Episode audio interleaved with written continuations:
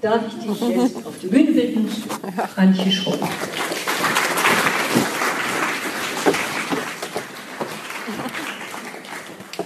Ja. ja, hallo, vielen Dank, dass ich wieder hier sein darf. Ich komme mir von ganz heimisch vor in Köln, weil ich hier fast mehr Frauen kenne, wenn ich hier bin, als in Frankfurt bei Veranstaltungen. ähm, und äh, ich finde es auch schön immer, in, äh, und das sage ich deshalb, weil ich es gut finde, dass ich neue Themen auch wir mal, vor einem wohlwollenden und äh, bekannten Publikum äh, halten darf, weil manchmal sind neue Ideen ja auch noch etwas unausgegoren und äh, müssen erstmal ausprobiert werden, bevor sie dann äh, in der größeren Öffentlichkeit verkündet werden können. Mm, das Thema äh, souverän durch die besten Jahre hat mich gereizt oder das Thema der, der mittleren Jahre, das war ja Anfang Mittelalter, hieß ja ursprünglich die Arbeits, äh, der Arbeitstitel. Also mich mit diesem mittleren Mittelalter zu beschäftigen, fand ich reizvoll, weil, ähm, wie vielleicht einige von euch wissen, ich mich ja vor zehn Jahren etwa schon mit dem demografischen Wandel beschäftigt habe aus feministischer Sicht. Da hatte ich auch ein Buch dazu, Methusalems Mütter. Und ähm, da ging es vor allen Dingen um die Frage des Alters im Vergleich, sage ich mal, zu dem normalen Erwachsenenalter. Äh, ich habe mich auch in diesem Buch noch nicht besonders beschäftigt mit der Frage, inwiefern denn eigentlich sich das normale Erwachsenenalter vielleicht auch in verschiedene Phasen aufteilt. Also im Allgemeinen reden wir von der Kindheit und vom Alter. Und äh, je, je länger die Lebenserwartung aber wird, desto länger wird ja auch der Bereich dazwischen. Und inzwischen ist es ja so, dass das normale Erwachsenenalter schon von 20 bis 80 eigentlich reicht. Und das ist ja ein sehr langer Zeitraum, der ja gar nicht einheitlich sein kann. Ähm, zwischen 20 und 80 in der Mitte sind die 50 und um die 50 rum habe ich jetzt mal so das Mittelalter konzipiert. Ähm, was auch ganz gut dazu passt, dass ich vor zwei Jahren knapp 50 geworden bin. Und äh, tatsächlich war dieses 50 werden, hm? sieht man mir gar nicht an, ne? ich weiß, weil man fühlt sich, ich fühle mich ja auch wie 36, was in der Statistik völlig normal ist, weil wir uns im Schnitt alle 14 Jahre jünger fühlen, als wir sind. ähm, aber dennoch ist das äh, 50 werden ein ganz interessanter Zeitpunkt im Leben, weil, ähm, weil da äh, doch bewusst wird oder mir zumindest bewusst wurde, dass ich nicht forever young bin. Also mit 40 kann man sich auch noch jung fühlen. Ich bin auch mit Anfang 40 noch eingeladen worden als Vertreterin der jungen Feministinnen. Das, das geht jetzt mit 50 nicht mehr. Es ist jetzt allen klar, ich bin keine junge Feministin mehr.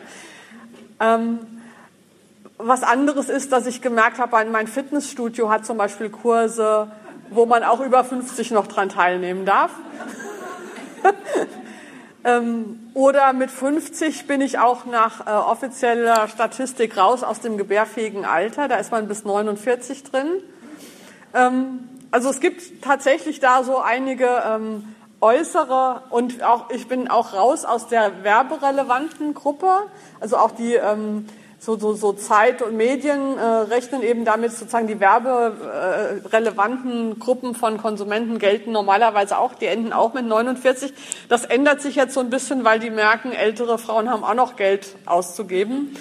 Äh, und man sollte die vielleicht auch ansprechen mit der Werbung. Aber dennoch ist sozusagen das 50 werden für mich so ein Anlass gewesen, mal zu reflektieren, was das denn heißt. Äh, und mir ist aufgefallen, dass Männer mit 50 ja schon immer in den besten Jahren waren.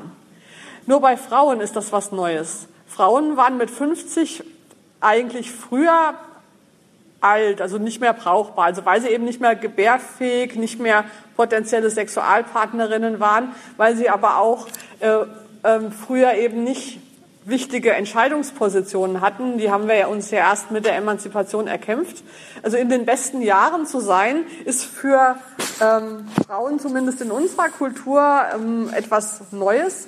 Und es ist auch deshalb etwas Neues, weil wir eben durch die ähm, Frauenbewegung und durch die Gleichberechtigung und die Möglichkeiten, die sich uns und natürlich meiner Generation mehr geboten haben als noch der Generation meiner Mutter oder Großmutter, auch äh, wir jetzt gesellschaftliche Positionen haben. Wir haben Anwaltskanzleien und so weiter. Also wir sind wer irgendwie. Und die Frage ist, was machen wir jetzt mit unseren besten Jahren? Also wir sind noch nicht alt, wir sind aber auch nicht mehr jung, wir sind sozusagen mittelalt. Und es gibt äh, verschiedene gesellschaftliche Narrative über diese Zeit, die aber auf ähm, uns Frauen eigentlich nicht passen. Zum Beispiel das Narrativ von der Midlife Crisis. Das ist ein typisch männliches Narrativ. Ich habe, ähm, ich glaube nicht, also es gibt sicherlich auch Frauen, die fangen mit 50 an, über den Sinn des Lebens anders nachzudenken als vorher. Aber Midlife Crisis würde ich das nicht nennen.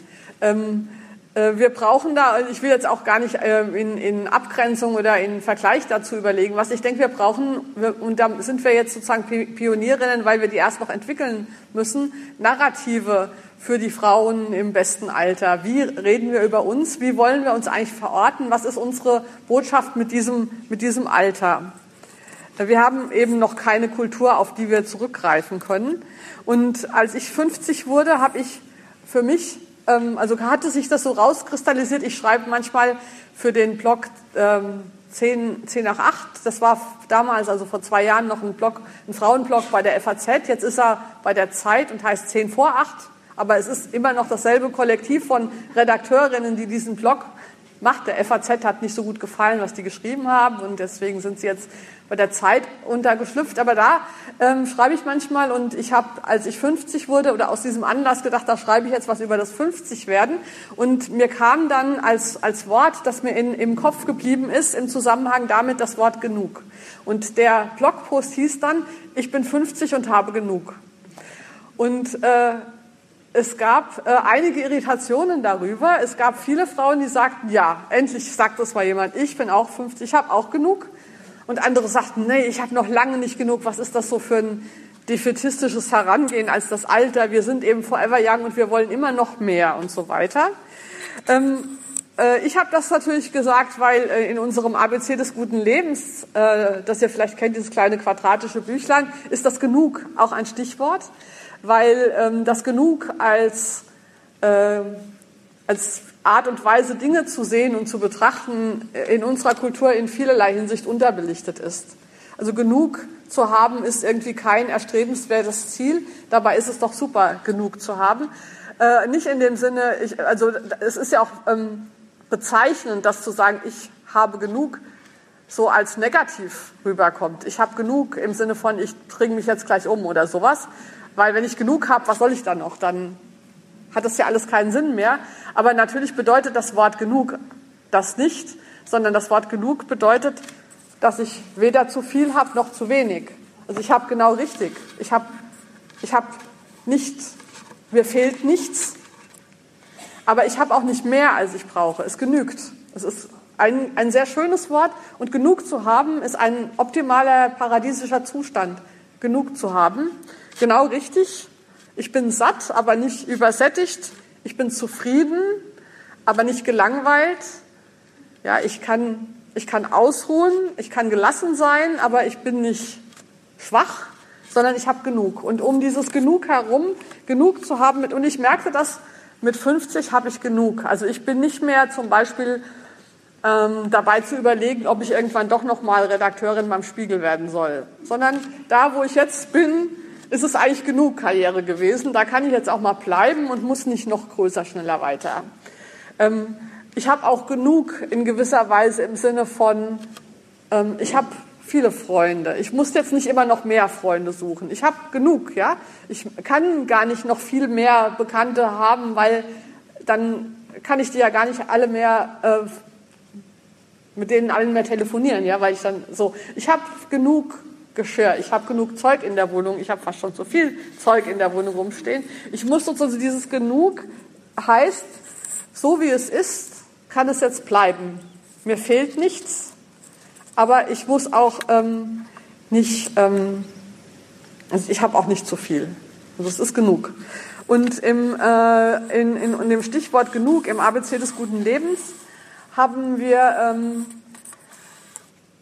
bearbeitet, dass es äh, verschiedene Arten gibt, Dinge zu sehen und je nachdem, wie man sie sieht, kann es ein Genug geben oder kann es ein Nicht genug geben. Und ich glaube, dass sich das auch auf dieses Genug, was ich jetzt meine in Bezug auf diese besten Jahre ähm, übertragen lässt. Äh, genug bedeutet eben, ich lese ein Stück vor, nicht Überfluss und nicht Mangel, sondern das Genug ist ein persönlicher Maßstab für das eigene Empfinden und ein Maßstab der Vernunft. Das ist auch was Schönes an dem Wort. Das Genug ist, das hat sowohl was Objektives als auch was Subjektives. Also ob ich genug habe, äh, zum Beispiel ob ich genug zu essen habe, das liegt sowohl an objektiven Umständen, also wenn ich nur 500 Kalorien am Tag habe, dann ist das objektiv nicht genug.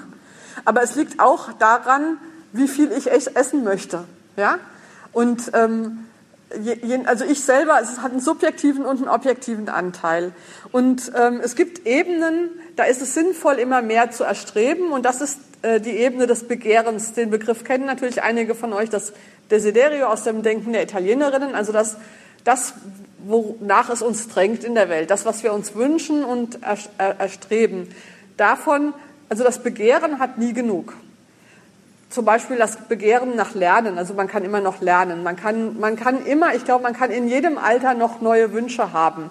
Äh, es gibt immer noch Optionen, die ich mir noch nicht ähm, erträumt habe. Also wenn ich es nochmal am Beispiel des Geschirrs banal. Ich habe genug Geschirr, ja. Aber es kann trotzdem sein, dass ich irgendwo in Italien auf einem Flohmarkt die eine Vase sehe, die ich jetzt unbedingt doch noch haben will. Also auch wenn ich genug habe, heißt das nicht, dass keine neuen Wünsche oder keine neuen Entdeckungen mehr kommen können. Aber sie müssen eben nicht mehr kommen. Wenn diese Vase mir nicht begegnet, brauche ich mir nie wieder Geschirr kaufen. Das ist anders als mit 20, ja. Da muss ich mir Geschirr kaufen, weil ich noch nicht genug habe.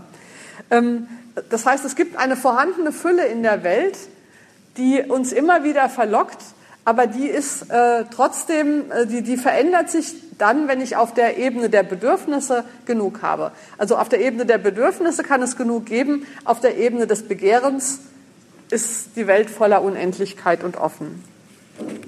Ähm, allerdings, also wenn äh, das Altwerden, sind wir aber nicht gewöhnt, unter dem Mottos der Fülle zu sehen, sondern wir sehen das Altwerden unter dem Mottos des Mangels. Also Altwerden wird beschrieben mit, äh, oft mit Dingen, die wir dann nicht mehr können. Ja?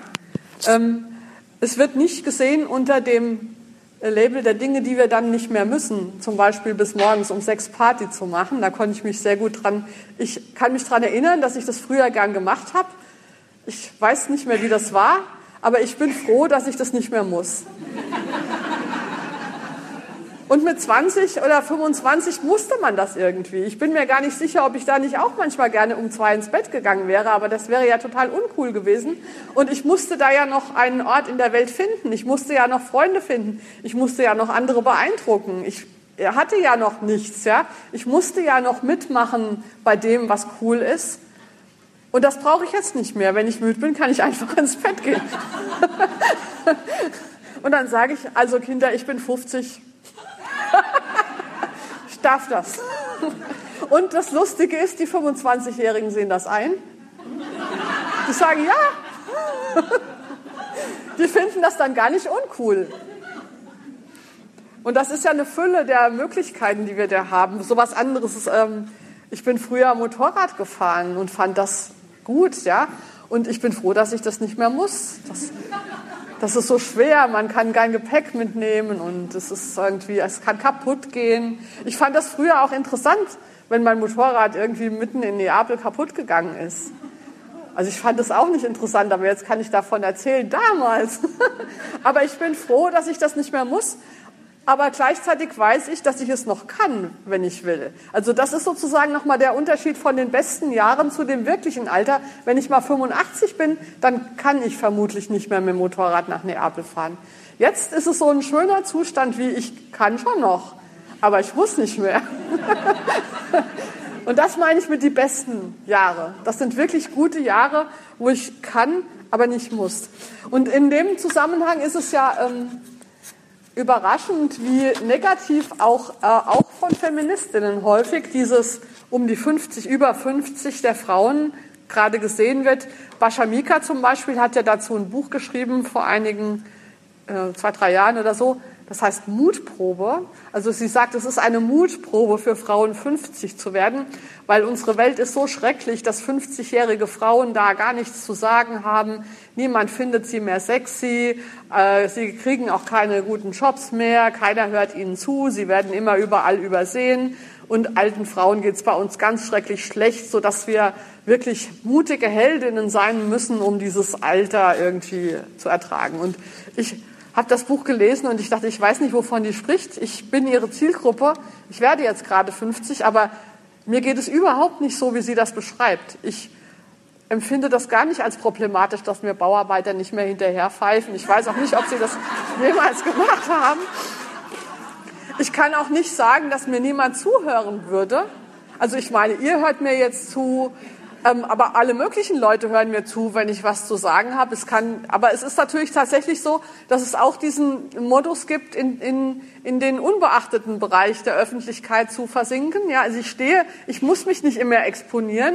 Wenn ich mich unscheinbar anziehe und an den Rand stelle, beachtet mich keiner. Aber das ist ja auch was Schönes. Also ich kann es wählen. Ich kann sozusagen Jeans und T-Shirt anziehen und stelle mich an den Rand und stehe da halt nur so. Oder ich kann mir, was weiß ich, die Federboa aufsetzen und das große blumengeblümte Kleid, dann gucken mich natürlich alle an. Ich kann, ich habe es in der Hand, sozusagen, ich bin nicht qua Alter oder qua Geschlecht oder irgendwas ähm, exponiert. Und ähm, ich finde, das äh, beschreibt sie falsch. Sie beschreibt auch falsch, was für Möglichkeiten Frauen um die 50 haben.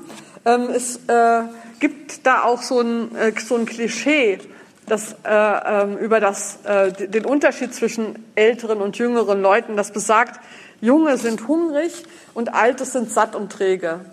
Aber satt zu sein ist doch eigentlich was Schönes. Ja, ich bin in gewisser Weise satt, ja. Satter, als ich mit 20 oder 25 war, wo ich noch dauernd den Angst hatte, irgendwas zu verpassen, ja. Wenn heute ich zu einer Party eingeladen werde, dann überlege ich mir, habe ich Lust, da hinzugehen oder nicht. Und je nachdem gehe ich hin oder nicht. Früher habe ich gedacht, ich muss da hingehen, sonst verpasse ich vielleicht was. Und dieses, diesen Hunger oder, so, oder diese, äh, diesen Drang, irgendwie alles mitzubekommen und in die Welt zu gehen, den habe ich tatsächlich nicht mehr. Insofern bin ich satt.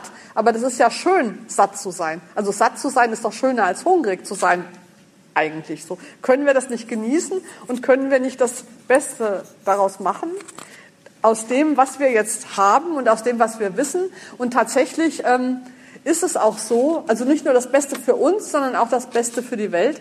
Und ich habe ja vorhin schon mal von der Konsumforschung gesprochen, also von der, ähm, äh, dass die Werbewirtschaft die, die Kaufkraft älterer Leute entdeckt. Und da ist zum Beispiel, äh, warum das so ist, dass in, der, in, in, dem, in dem Werberelevanten und warum das auch mit einer gewissen Berechtigung so ist, dass in der werberelevanten Zielgruppe die Jüngeren sind, das liegt ja nicht daran, dass die Älteren kein Geld ausgeben, sondern es liegt daran, dass die Älteren sich nicht so leicht mehr von Werbung beeinflussen lassen in dem, was sie kaufen. Und das habe ich bei mir zum Beispiel festgestellt. Ich kaufe seit zehn Jahren dieselben Socken, dieselben Unterhosen, dasselbe Brot, außer mit ab und zu mal dieselben Nudeln. Das heißt, ich habe so einen bestimmten äh, Konsum.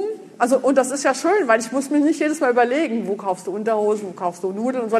Ich, hab, ich kaufe da immer dasselbe, weil das hat sich sozusagen bewährt und natürlich bin ich auf diese Weise in gewisser Weise für die Werbewirtschaft ähm, verloren. Aber für die Welt insgesamt ist das ja gut, dass man Kaufentscheidungen dann aufgrund von Qualität getroffen werden oder aufgrund von dem, was sich bewährt hat, als dass man jedem neuen Scheiß hinterherläuft, weil man ja als 20-Jährige auch noch nicht weiß, welche Nudeln gut schmecken. Kann ich ja verstehen, ja? Dann, da ist man ja auf die Werbung angewiesen. Man muss ja erst mal, sag ich mal, 50 werden, um dann haben wir alle ausprobiert. Ist besser als die wird's nicht mehr, ja? So. Ähm, es gibt ja da auch jetzt schon, äh, aber die Werbewirtschaft reagiert darauf. Zum Beispiel ähm, gibt es, ähm, mein Mann macht es so, dass er seine Socken bei einem bestimmten Anbieter bestellt hat und der kriegt jeden Monat ein paar Socken geschickt, automatisch. Also er muss die gar nicht mehr einzeln kaufen, der hat es im Abo, ja, weil die die, die Socken verschleißen sich in einem gewissen Rhythmus und dann kommen halt immer automatisch die neuen schon geschickt. Der muss in seinem Leben nie wieder Socken einkaufen, die kommen halt. Und so, das ist doch schön. also ein gewisses Maß an Gewohnheit hat eben auch was mit tatsächlicher Qualität zu tun und der Notwendigkeit, nicht immer wieder neu sich justieren zu müssen. Was ich damit natürlich nicht sagen will, ist, äh, dass wir uns mit 50 einfach zurücklehnen können und sagen, wir interessieren uns nicht mehr für neue Socken. Also vielleicht werden ja irgendwann noch mal die super Anti-Schweißsocken erfunden und wenn man dann sagt, also sich da gar nicht mehr für interessiert, dann kriegt man das am Ende gar nicht mit und trägt dann immer noch die ollen Baumwolldinger, obwohl die schon längst überholt sind. Ähm, also äh, mit, neun, mit 50 müssen wir ja heutzutage damit rechnen, dass wir noch 40 oder 50 Jahre leben. Und entsprechend ist das noch eine sehr lange Zeit, auf die wir äh, auf dieser Welt verbringen werden. Und entsprechend müssen wir uns natürlich die Option der Veränderung offen halten. Und das wollen wir ja auch, weil, wie gesagt, das Begehren ist ja ähm, unendlich. Aber natürlich ist ein gewisses, äh, ist eine gewisse, ähm, es ist eine gewisse Schwierigkeit dabei, das Interesse wachzuhalten, weil ich merke an mir auch, dass mir öfter mal der Gedanke kommt, kenne ich doch schon. Ja, hatte ich schon. Ist doch nichts Neues. Ähm, und das ist natürlich schwierig, vor allen Dingen, wenn man mit jüngeren Frauen zu tun hat. Und ich habe viel mit jüngeren Feministinnen zu tun. Und dann kommt ja manchmal, haben sie eine super neue Idee, wie zum Beispiel, dass Hausarbeit auch Arbeit ist. Und dann denke ich, ja. ja. Ähm, es gibt halt bestimmte Erkenntnisse, die, die jede Generation auch neu macht. Und da muss man sich sozusagen die Offenheit dafür ähm, wachhalten, zu sehen, dass aber nicht alles dasselbe ist. Auch in sowas wie zu sagen, Hausarbeit ist auch Arbeit, das hat eine gewisse andere Bedeutung, wenn das junge Frauen heute sagen, als wenn das vor 30 Jahren gesagt wurde, weil sich ja das gesamtgesellschaftliche Szenario geändert hat. Und das ist auch was, was, ähm, was souveränes Leben in den besten Jahren ausmacht, da gut zu unterscheiden zwischen dem, was wirklich schon alt ist und was wir hatten und was jetzt schön ist, dass die Jungs auch erkennen, aber mich nicht betrifft und dem, was wirklich neu vielleicht daran ist und wo es, ich mich auch für interessieren muss und nicht alles sozusagen meine alten Erfahrungen der jetzigen Realität überstülpen kann. Und das hängt sehr viel damit zusammen, ob mit der, mit der Neugier auf die Lebenswelt der Jüngeren. Das habe ich, äh, und das äh, bemerke ich leider mit manch, äh, manchmal auch schockierenderweise, dass das manche älteren Feministinnen nicht haben. Ich erinnere mich an so eine Podiumsdiskussion, wo ich mal war mit alte Feministinnen treffen junge Feministinnen und ich habe die moderiert. Und Jungen haben zum Beispiel erzählt in ihrer Sprache und haben von queer gesprochen und von cis und von sowas. Und die Älteren kannten die Wörter nicht. Also die gesagt, was soll das denn sein, cis? Was soll das denn sein, queer? Und ähm, da habe ich gedacht, also so, da kann man ja auch mal was lesen. Also wenn sozusagen der, der Feminismus neue Begriffe hat, dann kann man sich auch als alte Feministin und auch wenn man vermutet, das ist vielleicht gar nicht so neu und interessant für mich, allein um sprachfähig zu bleiben, sollte man so ein bisschen auf dem Laufenden bleiben. Und das meine ich mit dieser Verantwortung der Älteren auch sich zu interessieren für die Jugend und für ihre, äh, von ihrer ähm, Lebenswelt. Ähm, und äh, ja, ich will auch nicht mit diesem Vortrag jetzt sagen, mal das, das Altwerden schönreden. Es hat äh, das genug zu haben, hat auch negative äh, Seiten des Abschieds. Also zum Beispiel habe ich für mein Leben genug Step Aerobic gemacht, weil ähm, das ist diese, wo man immer auf die Stufe rauf und runter muss. Und das, ich habe schon seit, seit, seit schon immer habe ich ähm, schwache Knöchel, das heißt, ich knicke ganz leicht um und beim letzten Mal war der, dieses Knöchelverstauchen so extrem, dass mir klar wurde, das ist eine Sportart, die ich besser nicht mehr ausübe. Das heißt, ich musste mich verabschieden von diesem Sport. Es gibt ja zum Glück noch andere, aber es gibt Sachen, die kann ich nicht mehr machen, äh, aufgrund meiner Körper, körperlichen ähm, Verfall, ja, muss man ja sagen. Es ist sozusagen, mit 50 fängt der Körper an, einfach verbraucht zu sein und bestimmte Sachen gehen nicht mehr. Und ähm, diese, äh, sich klar zu machen, dass, dass diese Lebensjahre aber auch eine Fülle bedeuten, macht es einfacher von anderen Sachen ähm, Abstand zu nehmen. So ähnlich wie, klar, ich finde es schade, dass ich vielleicht auch irgendwann nicht mehr Motorrad fahren kann, weil es mir zu schwer wird, das aufzuheben zum Beispiel, sowas. Und dann ist es sozusagen, ich muss es aber auch nicht mehr. Also es hat, hat beide Sachen. Ich merke, und das finde ich ähm, äh, sehr gut, äh, weil das auch überraschend ist und eigentlich nicht, ähm, auch viele sagen, es wäre nicht so, dass auf ältere Frauen nicht gehört wird. Ich kann das in meiner Beziehung zu Jüngeren überhaupt nicht sagen. Ich merke, dass die sehr interessiert sind an dem, äh, was ich zu sagen habe, vorausgesetzt, es ist was, was sie betrifft. Also sie hören mir natürlich nicht unbedingt zu, wenn ich irgendwie sage, früher war eh alles besser und das hatten wir alles damals schon.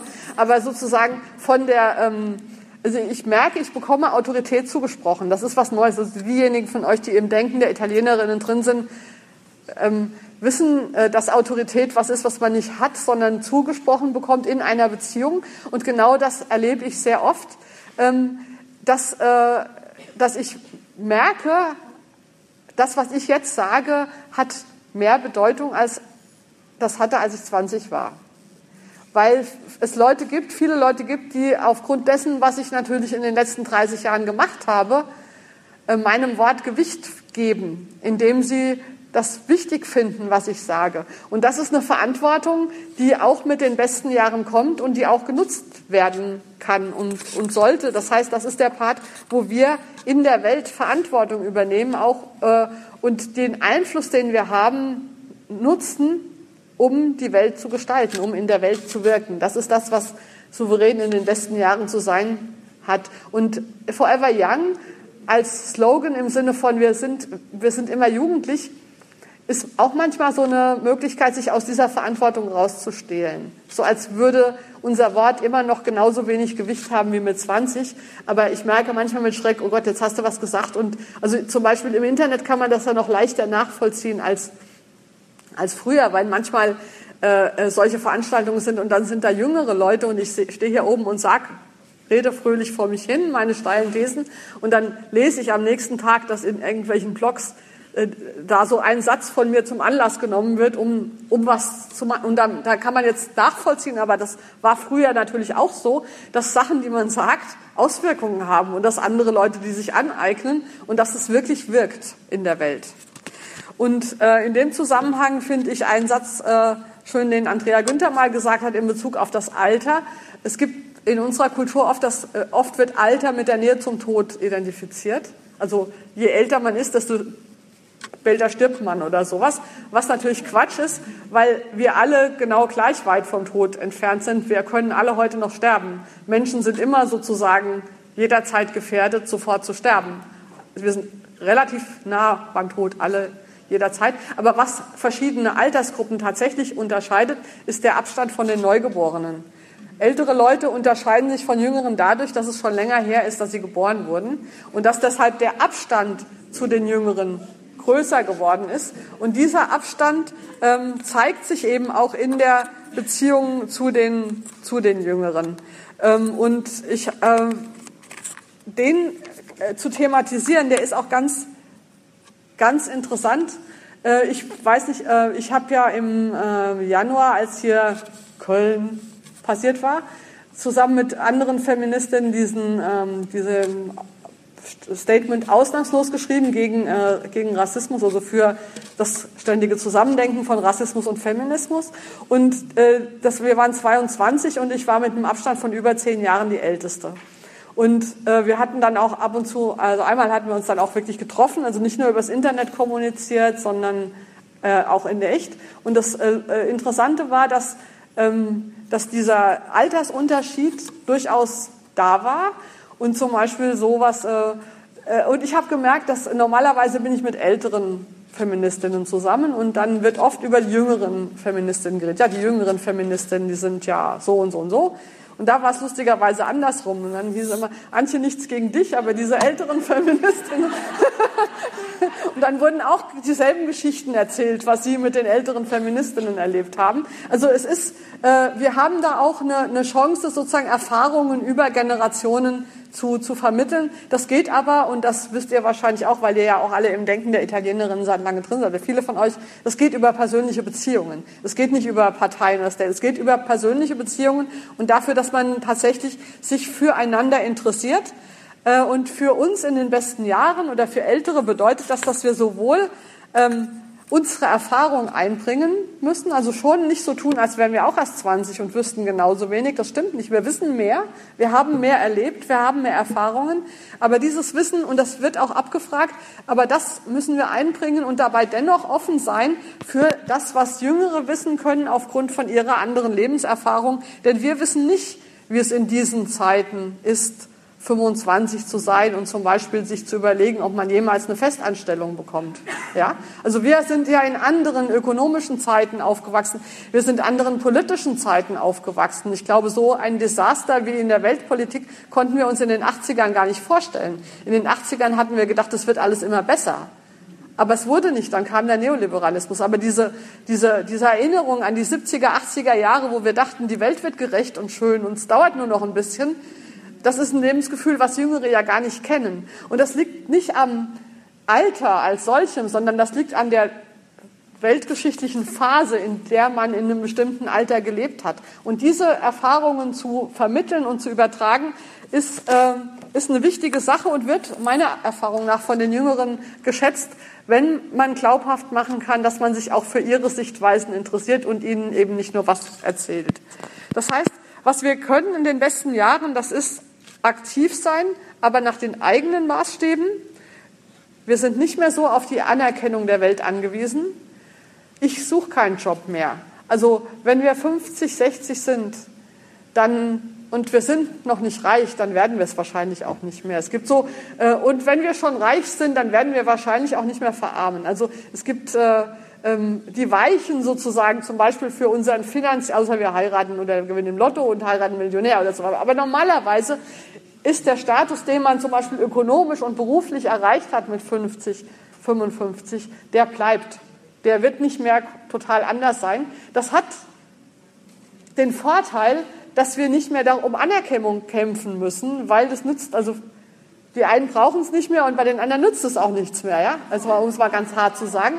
Aber bei den, bei den 20, 25-Jährigen ist das anders. Bei denen ist noch überhaupt nicht klar, wo ihr zum Beispiel beruflicher Lebensweg hinlaufen wird. Und die sind natürlich darauf angewiesen, um Anerkennung zu kämpfen. Oder wenn sie sagen, sie verzichten drauf, aus, weil sie politisch revolutionär sind oder so, dann gehen sie damit ein Risiko ein.